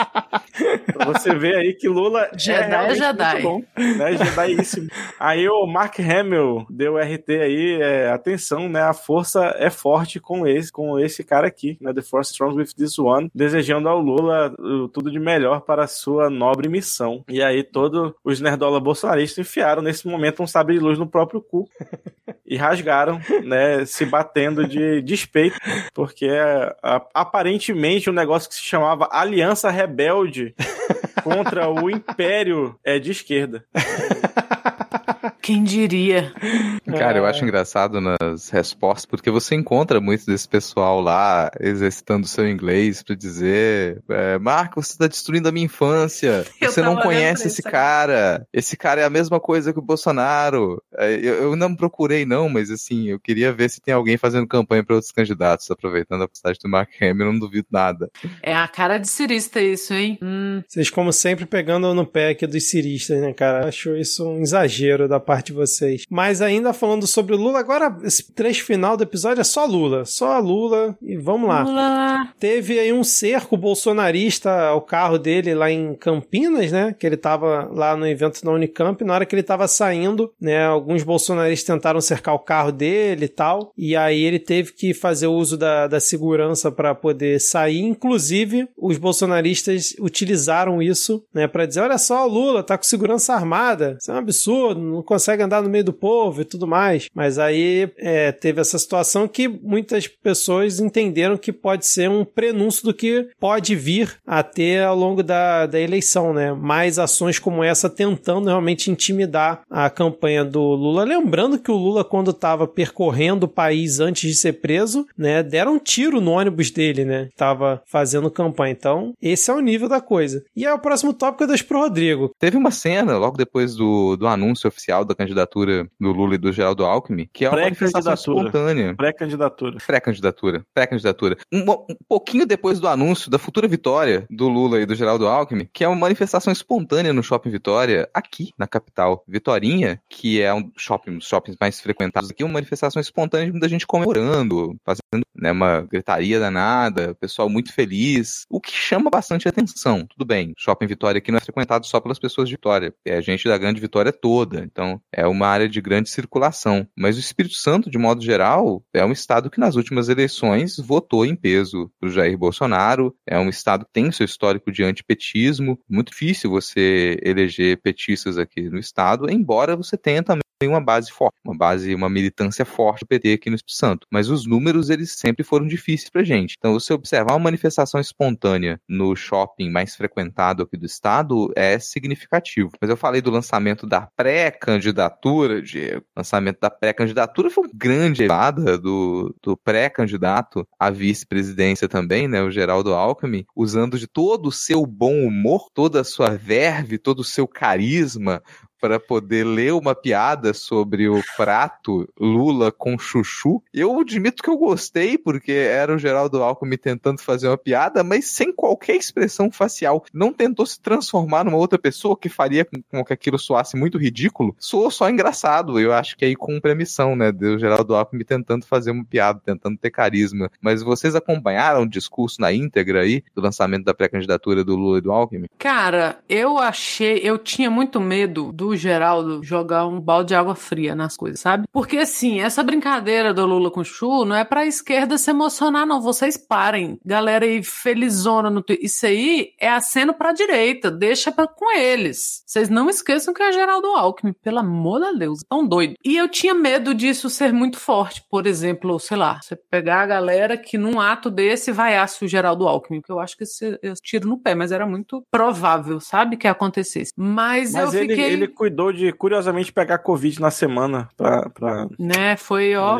porque burro ele não é, né? Ele é um monte de burro, ele não é. E, mas eu gostei muito do clima, porque, né, quem cresceu aí na década de 90, dos anos 80, finalzinho de 80 ali, que você pega, né, de 89 pra cá, que começou a ter eleição, o que sempre destacou nas campanhas Lula foi o clima. É, eu acho que eu já falei disso aqui outras vezes, que as campanhas estão prontas, a galera tá usando campanha de, de todas as eleições passadas, identidade visual, jingle, não sei o quê. Inclusive, né, o, o famoso Lula lá foi meio que, que repaginado e tal. Tá pronta, porque são campanhas que marcaram e eu acho que eles conseguiram trazer, sabe, essa, essa vibe boa. É, eu não tava acompanhando desde o início e as pessoas começaram, e não foi nenhum movimento de Twitter, as pessoas começaram a, a mandar, sei lá, no WhatsApp, no Telegram. Caramba, nossa, já tô chorando. Já tô... Gente, vocês estão falando de quê? E ver. Então eu acho que isso mobilizou os sentimentos, sabe? Mobilizou as paixões. Porque de paixão mobilizada, de desespero, desgraça, a gente tem já, né? Há, alguns anos, assim, desde, digamos que desde a eleição da Dilma. É, mas eu acho que conseguiu mobilizar umas paixões boas. Tô, tô contente. Eu acho que as pessoas perderam o medo de falar do Lula na rua. Eu tenho percebido isso aqui em Brasília, é, que é um lugar que, né, fica meio. É o que o Rodrigo falou que aconteceu também, de você, no dia da eleição, você sair meio assim, meio, porra, vão, vão me arrancar um braço aqui. E, de, e do tempo todo você ficar meio sigiando, porque teve tia loucaça aqui que, que agrediu cachorro na porta de mercado de bairro, porque o cachorro tinha uma coleira vermelha. Esse tipo de sandice tava rolando muito aqui. E agora, desde então, não teve um momento que eu saí na rua que eu não vi alguém cantando Lula lá, ou assobiando, ou brincando. E aí, sei lá, no ônibus, aí, Lula lá, um cara falando com o outro. Então eu acho que deu uma mobilizada boa nas paixões, assim, sabe? No clima. Eu fiquei bem satisfeita. Achei bem emocionante, né? Porque marketing é essa desgraça. Vai te fazer chorar, vai te fazer achar ódio. Mas vocês cuidado com o Geraldo, tá? Então, só, só um comentário rápido em relação ao que a Ana falou, que eu não vi uma movimentação dessa em um ato, vamos dizer assim, positivo, no caso, não só pro, pro Lula e pro PT, mas pra esquerda, né, de uma forma geral, desde que o Lula foi solto, que não tinha uma,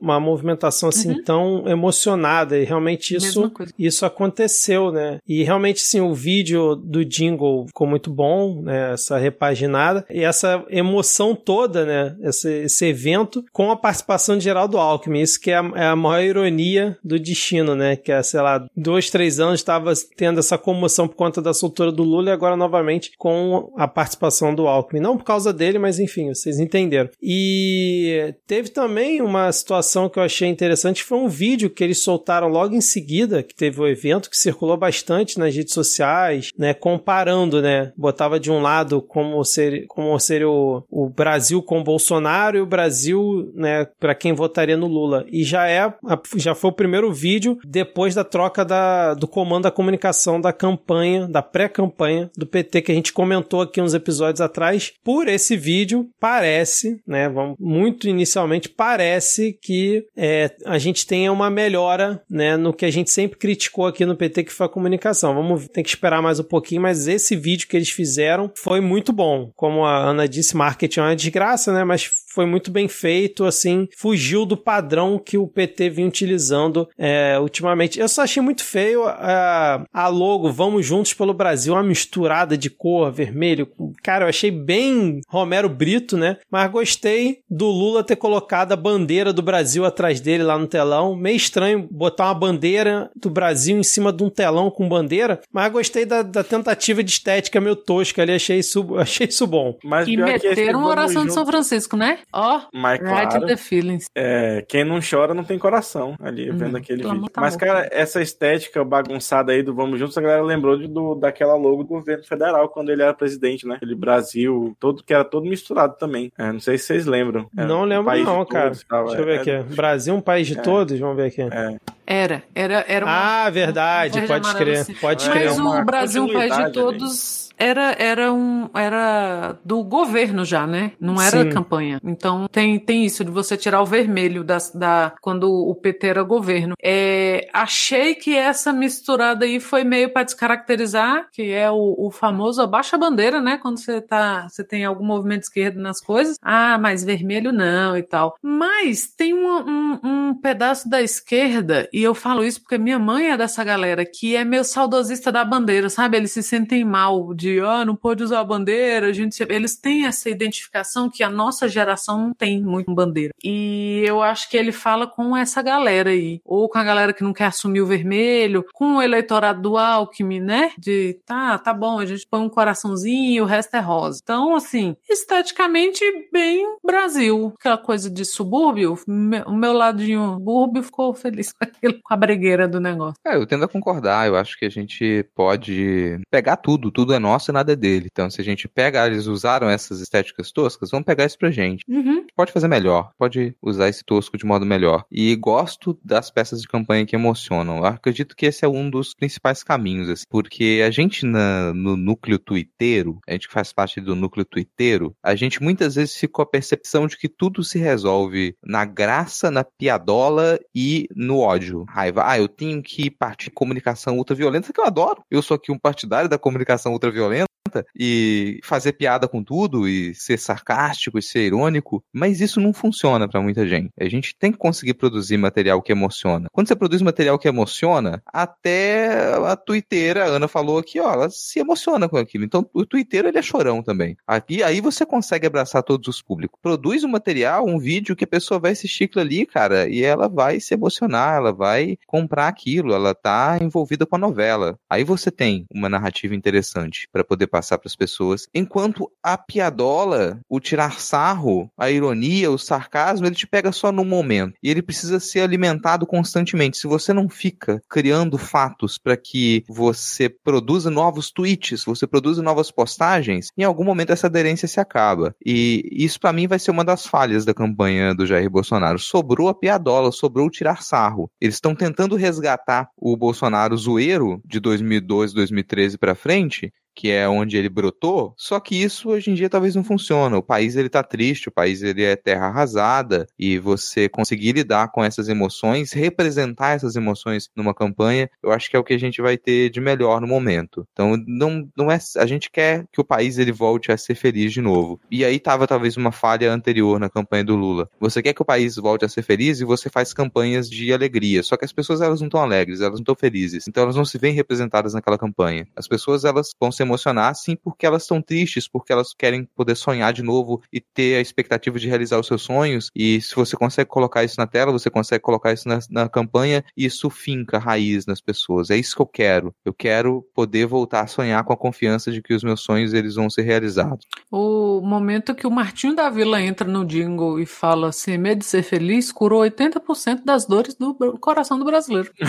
sim, sim. É, o Rodrigo, para mim, acho que tocou na palavra-chave, cara. Sonho. Acho que é uma, uma tecla que a campanha, para ter êxito, vai ter que usar bastante, porque é isso, cara. O Rodrigo resumiu muito bem, que é um sentimento de todo mundo. É, e, e aí, tipo, essa. puxar um pouco de emoção positiva no meio de toda essa desgraça vai ser. vão ser dois contrapontos, né? A, a, as campanhas eu acho que vai ter muito desse, essa oposição entre um, um, um chamado à esperança, ao sonho e um chamado ao puro ódio, né? A, ao ódio ao outro, ódio ao comunismo, ódio a uma série de coisas. E a outra pegada que eu acho que tem que ser muito explorada já é o completo oposto do campo do sonho, que é o campo material mesmo, da comida no prato, né? Então, é, atacando essas duas frentes, eu acho que tem a campanha de comunicação tem tudo para dar certo. Porque o Bolsonaro não vai ter nada de, de factível assim, para apresentar no campo material. Ele vai dizer, ah, eu fiz o, o, auxílio emergencial. Mas aí a galera que lá em, em sei lá, quando é que começou a ser pago, agosto de 2020, julho de 2020, ainda comprava, sei lá,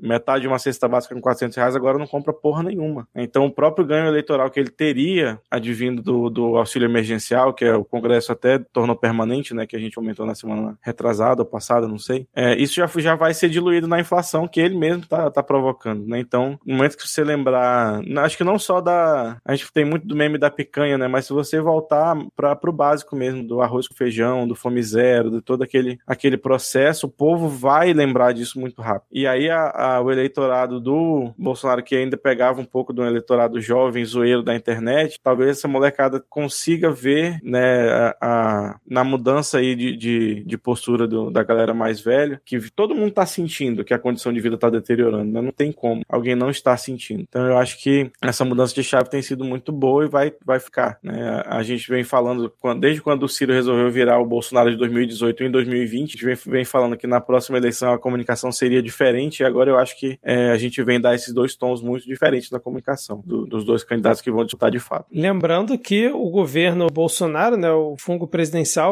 vai ser o primeiro presidente da República desde a criação do Plano Real que vai terminar o mandato com um salário mínimo, com um poder de compra menor do que quando iniciou o governo, que é uma das coisas também que a campanha do Lula tem que bater bastante, né, cara? Acho que foi até na pesquisa CNT dizia, né, que inflação e emprego, se eu não estou enganado, eram os principais temas que as pessoas mais comentavam na hora de, de responder, né, as principais preocupações. Então, realmente, provavelmente deve ser um foco que vai ser utilizado. Mais alguma coisa? Mais um relato de emoção com o jingle Lula lá? Nada? Ó, meu sonho, gente, falando em sonho, Hum. meu sonho é que a gente possa, num futuro próximo, poder atirar tomate no Bolsonaro. E isso vai ser um sinal de que a economia melhorou.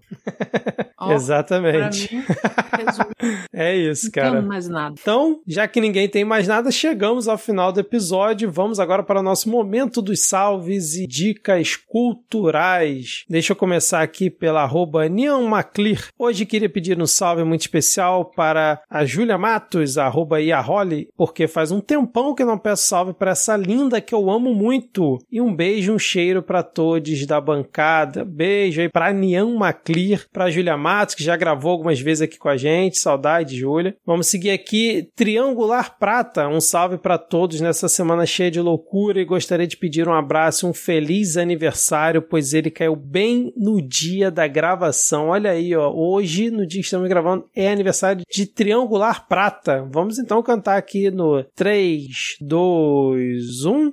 Parabéns. Parabéns. Parabéns. Parabéns. Parabéns. Parabéns. Parabéns. Parabéns, parabéns, parabéns. Parabéns. Parabéns, parabéns, parabéns, parabéns.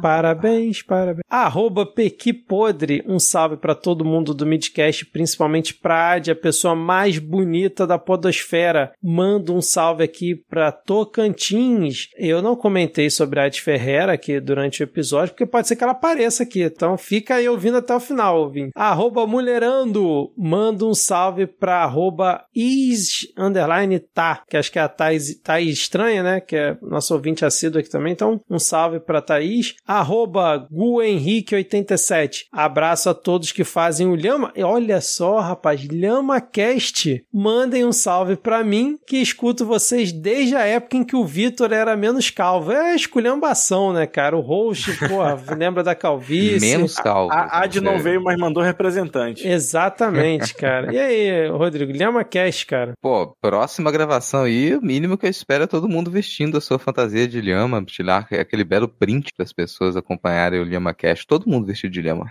Arroba Rafael Lobate, um beijo pra toda a bancada sem medo de ser feliz. Só não sei se o Rodrigo vai reconhecer esse sentimento.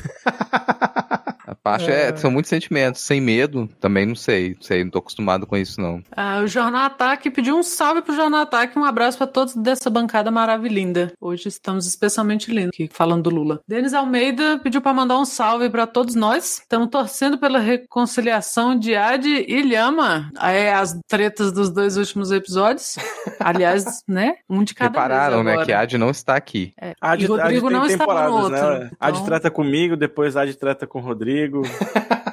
é, Houve até, boatos que houve até uma tentativa de divórcio hoje, mas foi é, unanimemente recusada. A conciliação, é o podcast da conciliação.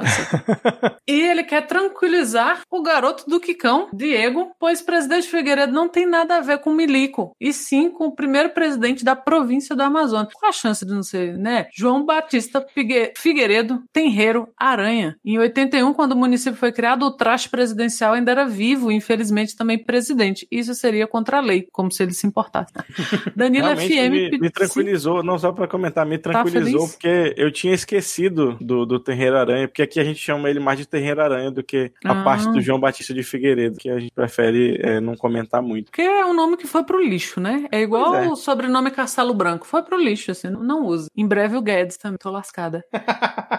Danilo FM, um salve a todos e que a paz esteja selada entre Adi e Rodrigo. Galera preocupadíssima. Galera É. preocupadíssima. Gente, vamos esperar próximos episódios, assim. O que eu posso dizer é que que a Ad não está aqui, eu estou. Hoje talvez a gente tenha que ter chamado o jurídico. Vocês não sabem o que acontece no grupo de edição do programa, mas eu também tô aqui na torcida, tô aqui na torcida. É, eu posso fazer pedidos de desculpa quando eu aceito pedidos de desculpa. Bastidores estão movimentadíssimos, vocês nem imaginam. Clima tenso. Clima, clima tenso nos bastidores aqui. E Rodrigo Basso quer mandar um salve para o Denis Almeida, uma das melhores pessoas que essa rede me apresentou. Um salve para sua companheira e seus gatinhos. Ai, um salve para gatinho. Com certeza uma pessoa ótima, uma pessoa que mais de um gato. Muitos gatos, gato. Arroba ô minha filha disse, um abraço para a bancada mais maravilhosa desse país, exclamação. Queria pedir pro arroba garoto do Quicão me desejar sorte na seleção de trabalho que tô fazendo, porque se eu passar, eu vou morar na terra dele, não na mesma cidade, mas é no mesmo estado, estado pequeno, então vocês devem se encontrar, né, Gil? Com toda certeza, nada que de 8 a 22 dias de barco não resolva. Mas boa sorte aí na sua seleção, que você passe no emprego, porque é, não sei no que você trabalha, mas surpreendentemente aqui paga bem para algumas categorias de profissão aí. É, sendo um emprego, um emprego digno, então, sempre na torcida. Arroba Lucas, diz, quero mandar um salve para minha mãe, Carintia, que começou a ouvir o podcast agora, meus pêsames. Mas seja bem-vinda. Espero que você nos Não suporte. só o nosso podcast, como podcasters em, em geral, né? Olha aí. Por é um vício, começar. cara. É um vício. Depois que a pessoa entra nessa, daqui a pouco ela tá gravando podcast também. Deixa o aviso. Arroba Rose Matos, 18, nossa querida civil insignificante, disse: Só vi agora, será que dá tempo? Dá, deu tempo. Salve pra toda a bancada. A Jinx manda lambejos. Jinx, uma gatinha ruiva. Tem foto no post, gente. Vai lá apreciar a foto da Jinx com a sua expressão de seriedade, te julgando. Inclusive você, ouvinte, que não, não clica aí no, no link do, do- dos salves e não vai lá ver as fotinhas de bichinho, você tá perdendo. Conteúdo de altíssima qualidade. Seguindo aqui, a nossa queridíssima Lele Riso pergunta: Meu vizinho voltou, seu desertor. Olha aí, cara, acusando o Rodrigo Hipólito de desertar daqui do podcast, mas ele voltou, né, até animado com a eleição de Lula. É, eu descobri que é impossível pedir demissão do Midcast. É isso Não aí. dá. Tá lá no, no contrato assinado lá que não, não, tem, não tem a parte de pedir demissão. Melhor é a cara de Ana Raíssa ouvindo isso agora, né? Que acabou de assinar o contrato, já sabendo que é para todo o sempre. Malditas letras miúdas. Arroba Souza Léo. Eita, acho que dessa vez deu tempo. Deu. Quero mandar um salve pra mim. Olha aí, um alto salve, né? Já que amanhã começam minhas férias. Muito bem. Faltou mandar um beijo pra essa bancada que me traz alegria e raiva ao mesmo tempo. Olha, a alegria a gente traz porque quer, a raiva porque é obrigado, tá bom? É, e vamos, assim, estabelecer aqui que o autossalve é um salve-me. Então você pode pedir um salve-me na próxima vez. É um um salve se quem puder, inclusive, né? É, o arroba e underline oak. É, só queria dizer que o fandom de Ad News é o maior por razões de ele ser fodaticamente maravilhoso. Mas quero deixar registrado que sinto muita falta do Lhama na Lama quando ele não está presente. Tá a rasgação Mas é de isso que eles se seda. alternam. Tá a rasgação de seda É esse que salve de semana. alternam, é pra todo mundo ficar feliz. Uma semana A você polarização um, atingiu. E assim, gente, Exatamente. só pelas reações de vocês, se a de eu não tivermos, a gente não tiver brigado, a gente vai fingir daqui pra frente, porque teve repercussão, e o que importa é isso. Falem mal, falem bem, mas falem de nós. E pra encerrar aqui, arroba, ou arroba não, só Guilherme Nakagawa. Primeira vez por aqui, seja muito bem-vindo. Um salve pra toda a bancada que sempre me entristece aqui no Japão, falando do governo do Tinhoso. E lambeijos do Pacotinho. Pacotinho que eu não cliquei aqui pra ver se é um gatinho ou um cachorrinho, mas eu sei que é um pacotinho fofo, que já é o que importa. E meus pêsames, Guilherme, por ter que né, aturar a gente te entristecendo. Menino, O, o pacotinho tá mais. tá julgando com mais força do que a, a Jinx, inclusive. Cara, nesse, nesse pedido de salve, tem um detalhe importante, porque agora a gente acabou de ter certeza que o Midcast deu a volta ao mundo. Olha aí. Exatamente. cara. Nós estamos presentes em todas as regiões do globo. Você pode ouvir o Midcast em qualquer parte do planeta. E se entristecer também em qualquer parte do planeta. Isso aí que é, que é o melhor, né, cara? É o midcast de Tóquio até fé. Isso aí. Bom, vamos lá então. Dicas culturais. Deixa eu começar aqui. Eu quero indicar a série Noite Adentro. Acho que foi semana passada eu indiquei a série O Submarino. E depois que eu terminei de assistir, eu descobri que ela é um spin-off de uma série belga chamada Noite Adentro, que eu já terminei a primeira temporada, achei muito boa, bem interessante. Então fica a recomendação para quem por acaso se interessou em escutar o sub... em escutar, ó, em assistir o Submarino, na semana passada, Noite Adentro tem ali, né? na, na, verdade é o, me... é o mesmo evento catastrófico global, só que por um outro ângulo, né, uma outra perspectiva. Muito bom. Bom, agora você vai me fazer assistir o Submarino, porque eu gostei das temporadas de Noite Adentro. A segunda é boa tinha... também? Sim, eu gostei bastante. É, não sabia que o Submarino era o spin-off. É, só que o Submarino é, é, tu, é uma série turca, mas é um spin-off. É... Só que em vez de estar no avião, estão no submarino. Pô, posso agora eu vou colocar na listinha aqui. Mas... E aí você pode esperar as próximas temporadas, né? Carro, moto, jet ski e vários outros meios de transporte. Balão, Zeppelin, né, cara? Fazer a temporada do Zeppelin. é, mas continuando aqui em séries, eu vou indicar uma série também que saiu a primeira temporada agora no HBO, mas vocês devem encontrar aí em alguns acidentes de caminhão pela internet, caso vocês não tenham o HBO, que é a Nossa Bandeira é a Morte, Our Flag Means Death, que é uma série que tem produção ali do Taika Waititi, que tá na série também fazendo o Pirata Barba Negra. Achei que ele fazia o, o Weintraub e era sobre o governo Bolsonaro a, a, a, série, tá bom.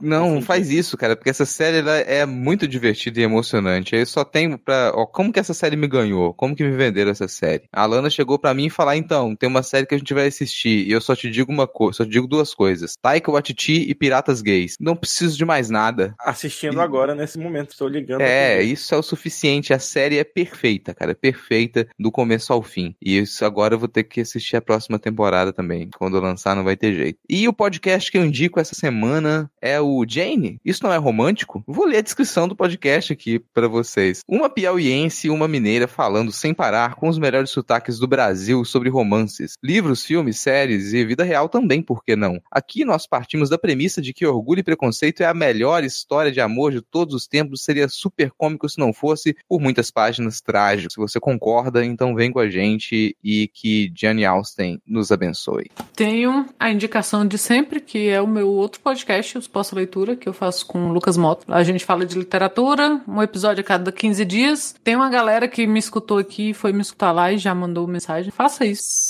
Vocês podem ver um pouquinho do, do trabalho que a gente já tem feito lá há três anos, poucos anos. Então, é suposta leitura, todas as redes. Todas, quando a gente fala todas, são as vivas, né? Então, assim, ah, é Facebook? Não. É Twitter, Instagram, Telegram. É, vou indicar um episódio do Anticast, que é um episódio de setembro de 2018, que é uma entrevista de três horas do Lula, para quem tá aí no barquinho da nostalgia, que eles fizeram numa parceria com a Boitempo, com a editora Boitempo, que fez uma entrevista de. tem um material de 10 horas de entrevista com o Lula sobre, né, do, o processo. E lançaram um livro que também fica de indicação, que chama A Verdade Vencerá. E três horas dessas 10 horas de áudio viraram esse episódio do Anticast. Ele tem a apresentação do Ivan Mizanzuki, maravilhoso Mizanzuki. E neste episódio, Lula discorre sobre várias coisas, desde eleição e reeleição Dilma, a todo o processo né, dele, assim, enquanto construção política e de político e tal, passando por suas bases sindicais, governo tal. Você pensa assim, porra, três horas é muito tempo ouvindo Lula. Não é, você nem vê passar, você vê. E é assim, um terço de um xadrez verbal que vocês assistem, que vocês escutem, né? Mano, então é muito bom. É de 2018, mas eu acho que é de coisa que pode, assim, dá pra, pra ouvir de novo quem já ouviu. E poucas pessoas, assim, aproveitando a vibe, né, de puxar saco, poucas, poucos políticos eu diria, conhecem o Brasil também. E ele fala coisas importantes lá. Então, se você quiser ler, tem o um livro. Se você quiser ouvir, tem esse episódio do,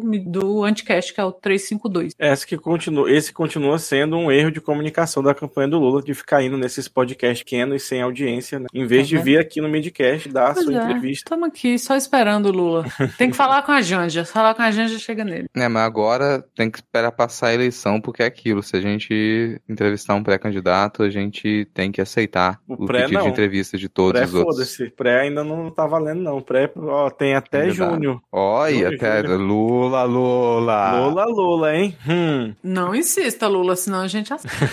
Ó, antes do Diego, se ele for dar alguma indicação ali, eu esqueci de falar nessas últimas semanas, inclusive porque o meu faltei, né? Mas eu participei de um episódio muito bom do Horrorizadas Podcast, que é um podcast sobre filmes de terror da Isabelle e da Monique. Falei no episódio sobre The Devil's Doorway, um título pessimamente traduzido como A Maldição da Freira, mas foi um filme bem divertido de assistir, então tá linkado aqui também para quem gosta de filmes de terror, a gente analisando esse filme. Podcast Horrorizadas, pra mim, aí um dos melhores, se não o melhor podcast sobre filmes de terror brasileiro. Elas arrasam cada filme que eu descubro lá a partir desse podcast é uma loucura, cara. É só filmaço que vocês podem encontrar que foge muito dos filmes de maior sucesso, né, do mainstream. Então fica também como indicação horrorizadas esse episódio do qual eu participei. Excelente. Chegamos então ao final do episódio. Diego não tem indicações. Caro amigo ouvinte que ficou até aqui, depois diga lá no Twitter para quem esse episódio do Midcast mais rasgou seda. Rodrigo Hipólito ou Lula? Porque, né, tivemos aí de,